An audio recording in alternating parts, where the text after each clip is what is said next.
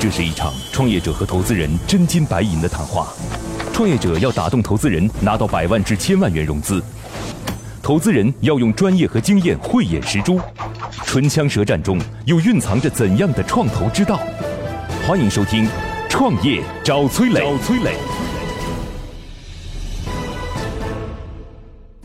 我不认为应该拿有赞来做。我自己的话也是行业一个知名网红，我的课二十多。如果你选错了一个行业的话，你再努力都没用。本期我们主要探讨了以下几个问题：切入蓝海市场中的企业要如何找准自己的位置？阿里巴巴和亚马逊对于电商 SaaS 服务的态度有何不同？国内的电商社交运营模式是否适用于国外？欢迎收听今天的创业找崔磊。嗨，大家好，欢迎来到梦想加速度创业找崔磊，我是崔磊，有请今天投资人，来自于赤子基金的投资总监 Michael 黄，Hello，你好，哎，崔磊你好，OK，今日投资人 Michael 黄，赤子基金投资总监，悉尼大学金融学和会计学硕士，主要的投资方向有数字营销、海外新零售、供应链解决方案、供应链金融。好，有请今天的创业者，今天创业者来自于易卖宝的李耀文，Hello，你好，耀文。好，大家好，崔老师好，哪里客气。今日创业者李耀文，易卖宝 CEO 创始人，南京大学毕业，曾创造过海外营销日引流十万、日订单过万的奇迹，有十年跨境电商行业经验。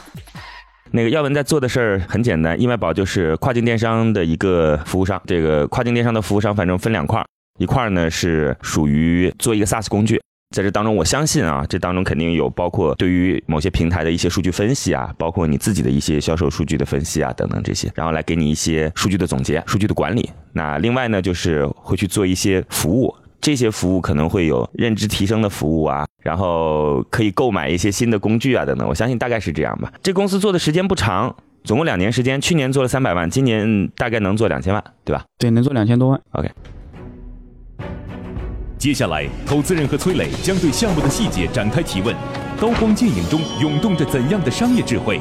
短兵相接里蕴含着怎样的创业之道？投资人的发问，创业者能顺利接招吗？接招吗在这里呢，有个消息要告诉大家：来参加我们节目的投资机构，每周都会有一次线上的项目指导，为大家来进行项目梳理，帮助你来解决创业过程中遇到的难题。如果你也想参加的话，可以在“创业找崔磊”的公众号里回复“活动”两个字儿，获取活动的名额。切入蓝海市场中的企业要如何找准自己的位置？我先有一个问题，前两天就在你那位置有一个企业叫赛群，您知道这企业吗？对对对，有所听。呃，一年一个亿，嗯哼，据说国内最大了。他做的是跨境电商的服务，跟你一模一样，SaaS 加服务。嗯哼，以前他可能是从淘宝起家的，后来淘宝这个市场他觉得是个红海，就淘宝的服务这是个红海，所以他转去了做跨境。我就很担心一件事儿，就像您也做的很好了，两千万一年，像他一个亿一年都很好，但是呢，这个市场是不是感觉不是说空间不大，空间很大，但是大家都属于那种你一小块我一小块他一小块的情况。我不知道 Michael Huang 会不会有这样的想法？对。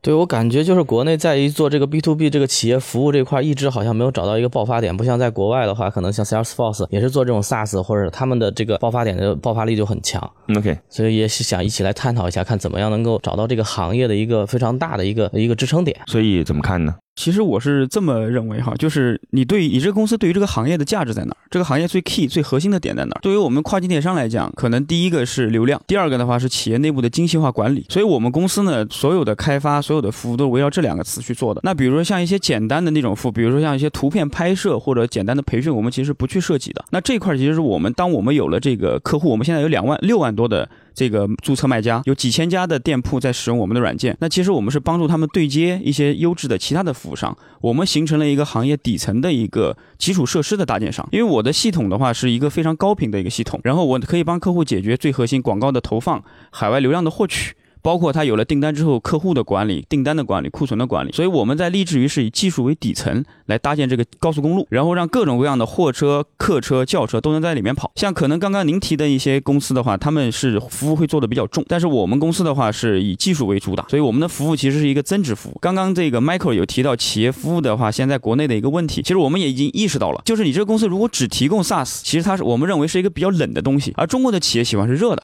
所以阿里巴巴的企业服务做得很好，阿里巴巴的业务员类似于像制造业企业的一个窗口，它有外贸的问题就要问阿里。所以我们提供服务的目的其实是为了跟客户维系一个比较强关系的这么一个合作，成为他们跨境电商的一个窗口。那如果我成了入口之后，其实后续的跨境电商链条要比国内电商多很多倍，因为国家不多，市场多。人群分复杂，所以它是一个去中心化的。那在这个去中心化的过程中，存在很大的信息差，那就存在一批企业去把它进行整合。其实呢，做投资这个行业最重要的是什么？我觉得 Michael 黄可能大家都有不同的理解啊。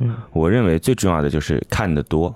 嗯，就跟姑娘一样，找男朋友很重要的一点就是你得接触到不同的男生，你才知道哪个是好，哪个是不好。你光靠一个男生给你甜言蜜语，在你身边说我很好，爱你一生一世等等没有用。所以我们也给公司的姑娘说一声，以后要多交些男朋友，再决定嫁给谁。什么意思呢？刚才其实听完了我们今天李耀文李总说的之后，我觉得讲的很对，但实际情况是我们碰到了很多项目。我指的不是您的这个行业，嗯，就是我们今天说在跨境电商当中。目前赛群做一个亿一年，OK，在淘宝服务当中，中国电商的服务当中，有一家叫网川吧，也是在中国领先，一年一个亿，嗯哼，OK，然后在微信生态当中做微商服务，就是给微商来提供 SaaS 服务的，呃，也有一家公司。这家公司一年三个亿，对，差不多大概就是这样的一个水平。那我相信我几个创始人我也都接触过，大家也应该属于是行业中的精英。我相信您今天所说的提供底层的这件事情，大家都想过，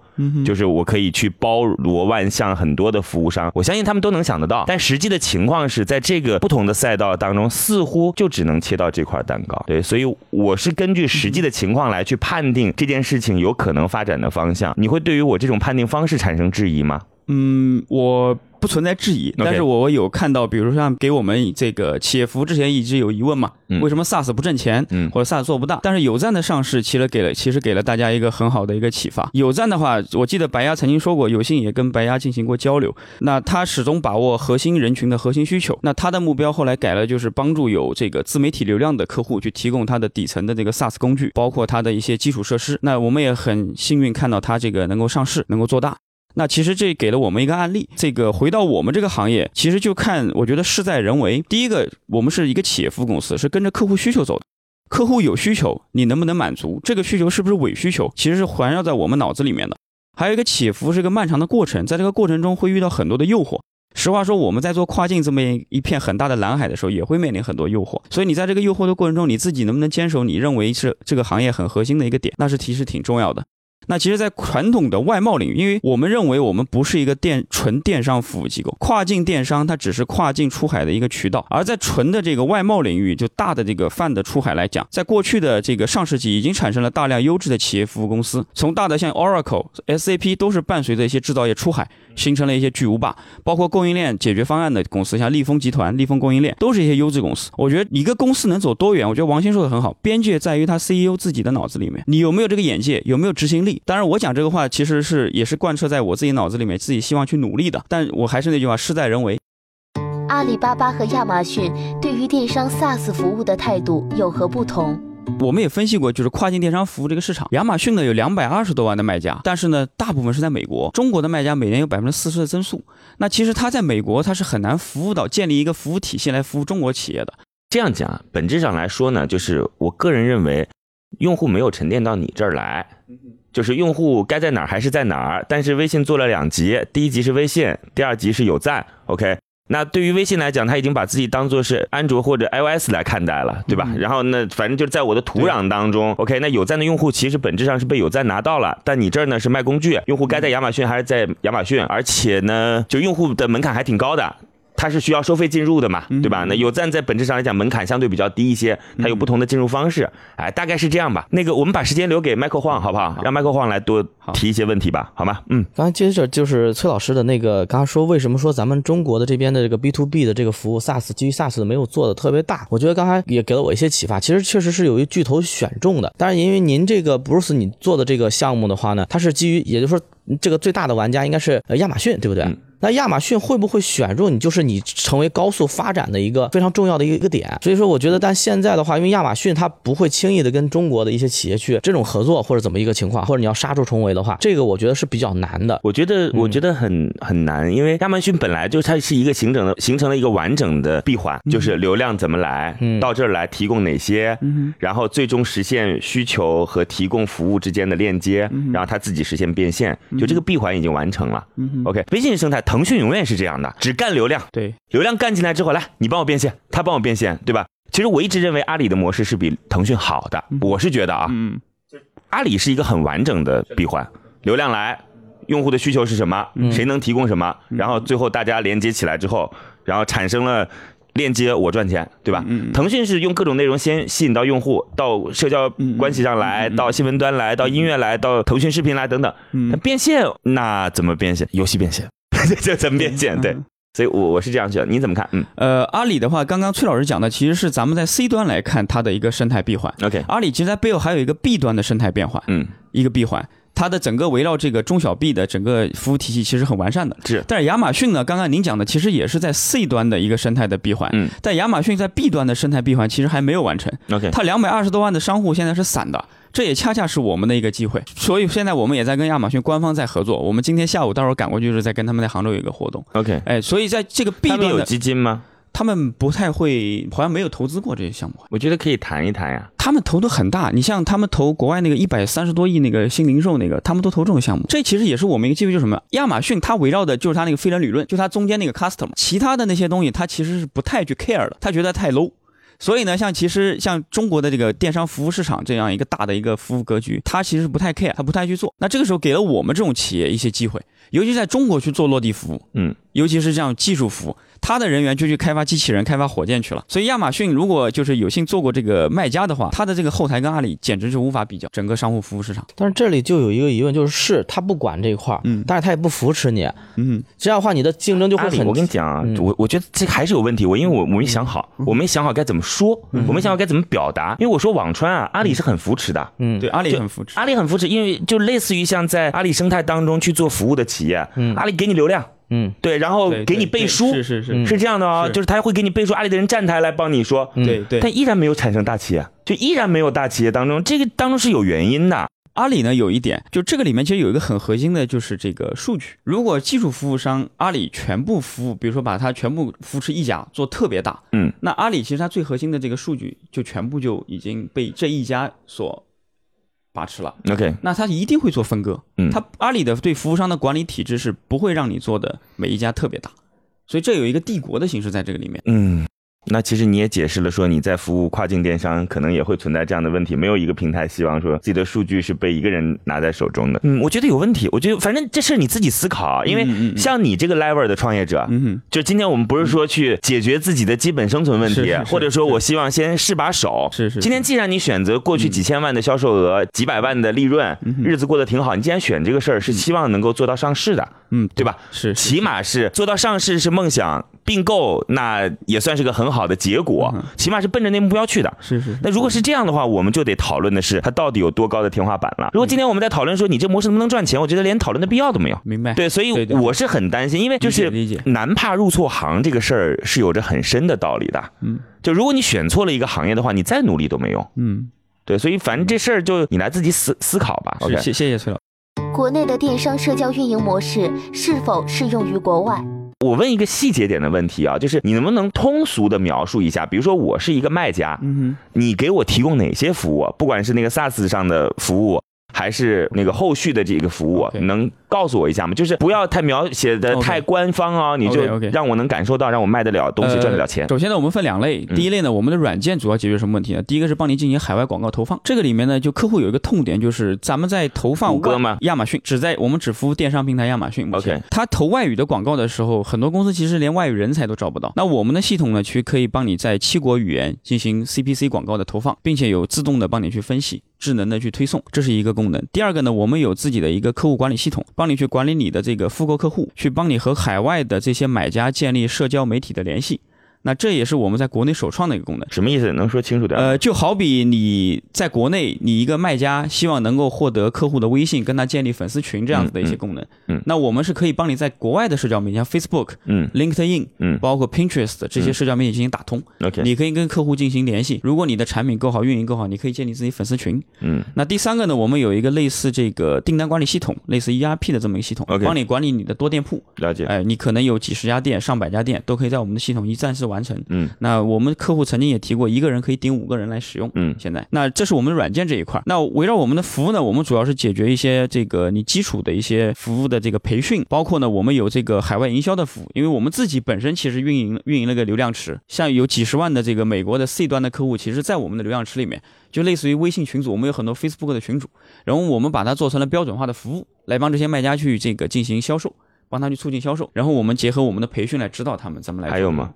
呃，服务的话，目前我们只做这几块。？OK 然后第三个呢，我们有一个专业产品，OK，就是基于我们的这个大的数据库，嗯我们会给一些新进入的企业做数据调研，形成我们的数据报告，来服务尤其是制造业企业。这个报告的话，是我们有自己的专业顾问团队了解 OK，从他刚才的描述当中，Michael 应该主要服务流量。就是它就服务流量，你看，不管是投放嗯。还是已购用户来进行社交关联，然后希望它流量变得粘性更强。对，OK，然后来说它自己会有一些大的流量主，嗯，对，然后这些流量主类似于其实这时候已经属于微商逻辑了。是的，是的，，对那还是流量。对对，因为在整个环节当中，其实分为几块，第一块是流量，OK 嗯很重要。另外，它还有供应链端，对吧？就是我帮产品的一些就产品的供应端，我来给你去做服务也也 OK。对，那其他还有比如说。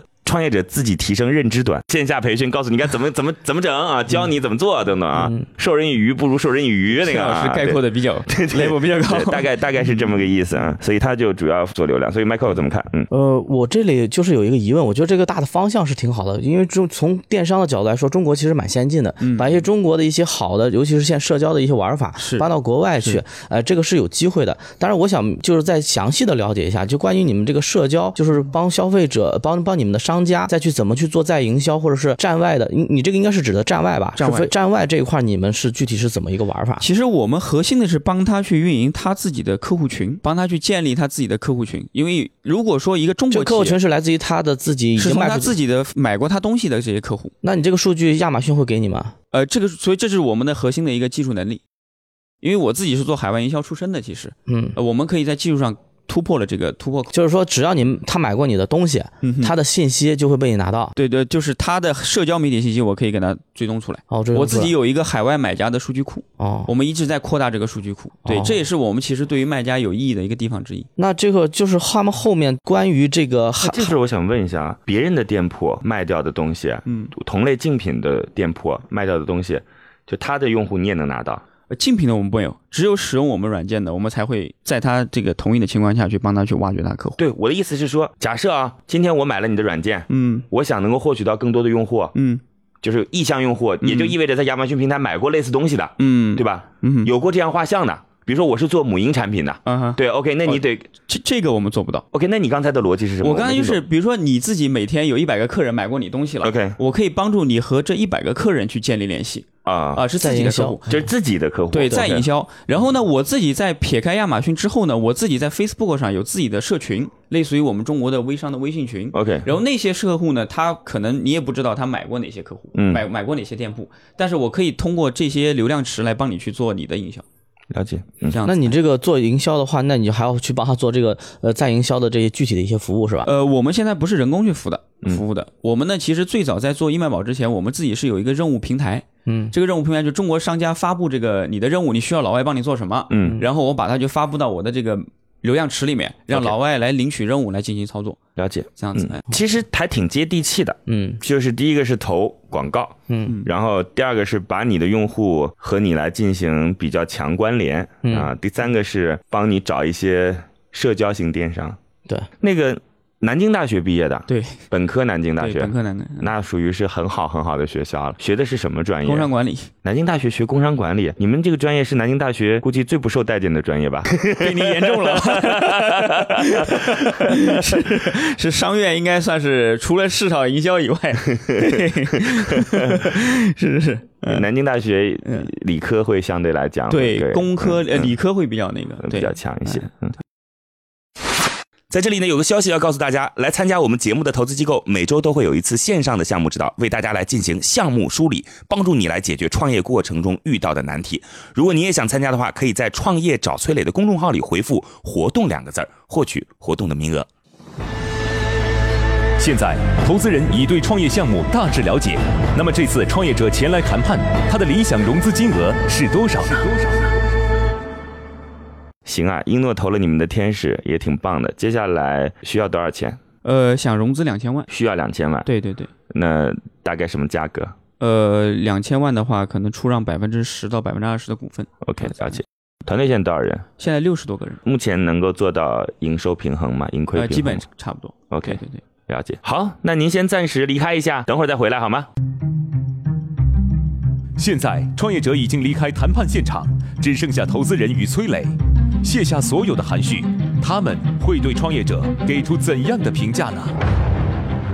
好，创业者暂时离开。今天投资人来自于赤子基金的 Michael。Michael，你怎么看啊呃，我觉得这个整个的思维逻辑是没有问题的。？OK，当然，关于具体的一个细节，就是我比较在意的，就是他怎么去帮那个海外的这些，因为基本的一些技术大做这个这个行业的竞争对手还是蛮多的。嗯，他怎么能帮助顾客去获取一些新的流量，或者他他现在的话，主要还是在再营销这一块。嗯，再营销这个池子，它是不是能够产生一个量变？比如说，它现在随着它的这些商家的他的客户的增多，它池子里的这个客户的信息也越来越多。那如果一个客户心全是分散的，它是形成不了非常大的一个爆发的。他说，我觉得他从个人的意见来说，他应该是瞄准几个行业，现在爆发是速度比较快的，把这个行业的这些消费者拢在一起，进行一些做建建立行业壁垒，而不是说分散的进行这种呃再营销，那个实际上没有太大的意义的。就是这我我是从方向上的一个角度，但是这个方向我觉得是可以往下去接地气的去推进的。OK，因为它这个行业壁垒是，一旦你要想赚取高额的利润和非常大的这个这个量级的话，你必须有垄断的这个机会。那你如果形形成不了垄断这个机会，它是没有什么做大的话是没有太大的意义的。所以我觉得它是要形成这个壁垒，因为在技术上我就我不太相信，就是它的技术别人就没有，嗯别人想抽抽回来也是没有问题的。那也就是你怎么来形成一个行业的壁垒？那我先从接地气的角度来说，我说先拿到一个行业，我现在这些客户啊，比如说我现在做玩具，这好好多客户做的不错，而且我积累的粉丝也很多，那我就加大我玩具的客户，只要是玩具进来的，我免费服务你，我嗯不停的去收集这个他们的数据这个数据一来，我就可以反向来控制这个行业，，OK，所以这是我的一个逻辑。嗯，我不知道他他他他是怎么一个想法。我会觉得实际上操作起来挺复杂的。我说的是他的那个模式。嗯我，们想想看他设计，的点还很多。第一个是把已经买的用户来变成社交关系，嗯这种标准化的服务该怎么做？我没想好，就我没有想好。就当我们就放到淘宝当中吧，留个微信号，嗯，对吧？来获得他的社交信息。很初步的这个信息。对这个信息，商家来讲，我就愿意买单吗？我很难想象。嗯这是一个。另一个呢，说我来帮你投放广告，OK，这当然可以了。但这个事儿就是一个没什么门槛的事情，嗯，对吧？大家都能做。第三个说，我帮你找一些流量主，我觉得跟前面的逻辑没关系，嗯，就是我就跟都已经跳脱亚马逊平台了。对，我觉得这变成另一件事儿了，所以没想清楚。其实我有建议的，嗯，我有建议，等他回来再说吧，好不好？好，我这建议还挺想告诉他的，嗯，如果不想告诉他，就不说不不就在这儿说了。那等他来了再说吧。有请创业者重新回来。乐客独角兽创业找崔磊，It's show time。创业者重新回来。呃，这样啊，我我有一个建议、嗯。M i c h a e l 有一个问题，嗯，那你要先听问题还是先听建议？嗯，都可以听您的。呃，那这样我我就简单讲吧啊。好好，那我的建议就是做流量这件事情非常好，嗯。我同意做流量这个事儿是王道。嗯哼，呃，但是流量分来分为两种。我个人觉得，如果你要做一家超大的公司，嗯假设啊，其实你不用思考说我今天是不是在亚马逊，嗯嗯嗯，对，因为对于商家来讲，能够变现的地方都 OK。亚马逊当然是一个地方了啊。嗯嗯我觉得两个方向，第一个方向就是有赞其实是让所有有流量的公众号嗯，都能实现变现，是而且是成本很低，门槛很低是是，你哪怕只有一千个粉丝，它也有变现的空间和可能性。是是是，OK，我觉得这个事儿是你要考虑的，你懂我的意思吗？懂懂就你可以让更多的流量变现，而不是只是在那几个平台当中来获取流量。我觉得这个非常重要。嗯嗯嗯，对，所以今天你在说，我在想说，你跟有赞之间的差别就是，他服务的用户是可以让自己哪怕就一千个粉丝、五百个粉丝，他都能实现流量变现，嗯这一件事儿。嗯嗯另外一件事儿，当然还可以反其道行之，就是所有的方向都是奔向流量，但是具体的操作方式可能不同。大的 MCN，嗯哼，就是今天你不是说你跟那个 Facebook 会有找到一些有流量的人嘛，对吧？嗯那我们不管怎么来看待这个角色啊，那我我用 MCN 来形容他吧，就是他有很多粉丝，嗯，他的商业变现方式由你来完成。我觉得就这两个方向，要么你就做的很大，就很高很高，嗯哼，要么你就做的很低。我我我个人觉得啊，就是但是呢，不要找太多的方法。我刚才觉得说，嗯、给亚马逊投广告，然后在亚马逊当中挑选客户和商家来进行联系，嗯然后在 Facebook 当中来挑人来实现商家的产品销售，嗯嗯就 OK，这是你现在做的事情，对不对？嗯嗯嗯我觉得挑一一样就可以了，就把这样做的很大很大。OK，这是我的建议，好吧明白？好，来您的问题呢，Michael？嗯呃，我其实也是相当于偏建议多一点哈。嗯刚才跟崔老师的这个想法其实不谋而合。我也觉得，就是亚马逊的话，你要想做做的非常大的嗯话，亚马逊只是一个销售端，而亚马逊在海外的体量。就是它，因为它是把电商全部给控控制一大半儿，对对，但是实际上在整个的销售这个体量里头，它只占了一小部分。嗯所以说你还有很多可以变现的地方。像 CRM、Flash、Salesforce 它做那么大的原因，是因为它不局限于给亚马逊去去做这个软件，它是所有的销售它都给它打通了这嗯个这个服务通路，这是你的一个量级的一个提升。所以我觉得这个渠道的话，可以再往前去想一些。明白这是往广处来说，往小处来说呢，我觉得从我们投资人的角度来说，希望它的落地性更强一些，所以它就需要一个集中的一个点。也就是说，对创业者来说，我觉得大方向大家都看这个东西都都很好，OK 然后一一块大肥肉都想去吃，但是这个点可能就是你取胜的关键。这个点一旦插进去以后，马上它就会爆炸式的去增长啊！这个点我觉得是可能需要你去找。那我我我想的角度就是说，你这个点越窄越好。可能你是现在是不管是什么客户过来用你这个软件，你都还 happy，一般人都会这么想。嗯但是有有的需要去取舍，有的需要去扶持。嗯。所以说你要找到这个点，我我的建议是往一个行业里去扎进去。我我们俩好像有一些相相近的地方，有一些相近的地方。我其实觉得你应该没问题，就是你应该能出来，就能做到。我觉得这肯定一个亿美金，一两个亿美金肯定估值，我认为没什么问题。对，这是感觉，但是我认为现在还没到，就是半年之后的你一定跟现在不一样。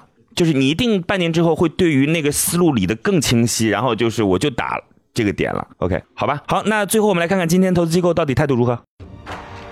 悬念即将揭晓，投资人是否会对创业者 say yes？让我们拭目让我们拭目以待。好，我们来看一下赤子基金 Michael 最终的结果是通过，恭喜。